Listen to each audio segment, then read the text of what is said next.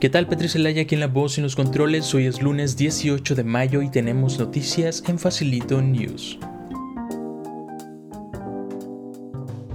Iniciamos la tercera temporada de noticias, este es el episodio número uno y ayer se celebró el Día Internacional del Internet y no queda más que agradecer que simplemente estamos viviendo en esta época tan conectada. Facilito News Podcast es un show de código facilito en donde anunciamos y damos nuestro punto de vista acerca de las noticias más importantes de tecnología, desarrollo de software y por supuesto de todas las novedades de la semana aquí en código facilito. El día de hoy estaremos hablando acerca de la adquisición de Giphy por parte de Facebook y el aumento de los precios para servicios digitales en México. Comencemos con las noticias de la semana. Facebook compra Giphy por 400 millones de dólares y ahora tendremos una mejor integración con Instagram. Mencionan en su sitio oficial de noticias que ahora Giphy va a pasar a ser parte del equipo de Instagram. Muchos conocemos a Giphy por ser el sitio en donde puedes encontrar un GIF para todo lo que busques. Y cuenta con una biblioteca muy extensa, más extensa de lo que puedes imaginar y muchos GIFs que compartes en redes sociales salen de esta plataforma. Por esa razón y las ganas de Mark Zuckerberg de adquirir empresas se dio esta compra. Se comenta que seguirá funcionando de la misma forma tanto el acceso al API como el subir y crear contenido, pero es probable que próximamente anuncien un nuevo rumbo para este sitio y verán la forma de tener más información de los usuarios mediante esta plataforma eBay anunció la alianza con Estafeta para ofrecer envíos de Estados Unidos a México con un par de condiciones. El producto no debe de sobrepasar los 50 dólares, el peso debe de ser menor a 2 kilos y se menciona que solamente se puede realizar un envío por transacción.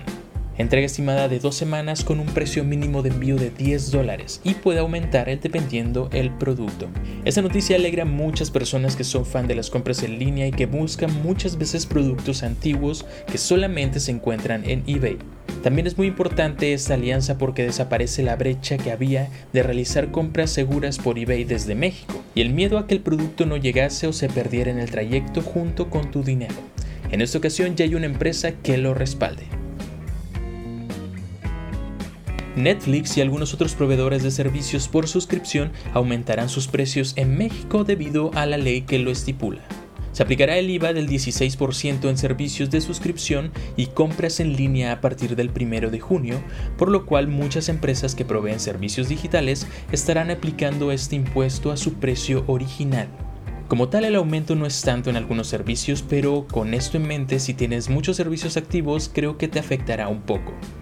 Esto ya se veía venir desde que se había aprobado a finales del año pasado y se dio una prórroga de seis meses para que las empresas tuvieran el tiempo suficiente para planear cómo aplicarían este impuesto, si lo cubrirían ellos o lo más común, si el usuario final lo cubriría.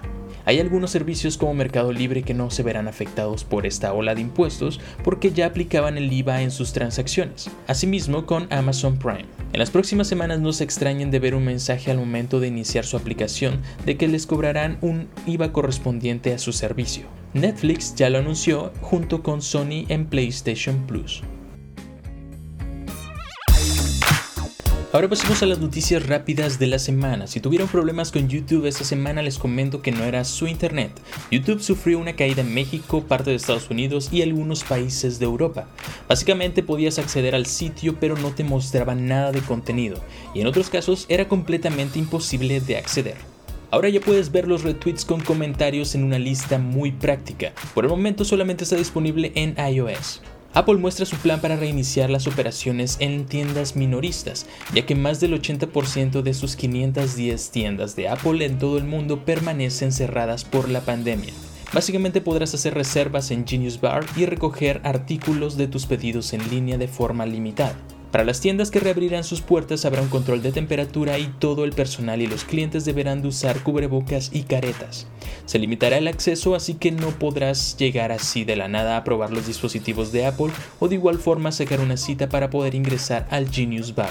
Se cumplieron 5 años del lanzamiento de Rust y en honor a esta celebración el equipo de Rust publicó una línea del tiempo que refleja todos los cambios importantes que ha sufrido el lenguaje desde su lanzamiento. Se anunció MongoDB para Visual Studio Code, que es una extensión que permite a los desarrolladores se conecten y trabajen rápidamente con los datos de MongoDB y MongoDB Atlas. para que puedan crear aplicaciones más rápido con este sistema de base de datos no SQL. PHP 7.4.6 ya se encuentra disponible con algunas correcciones de errores en el core.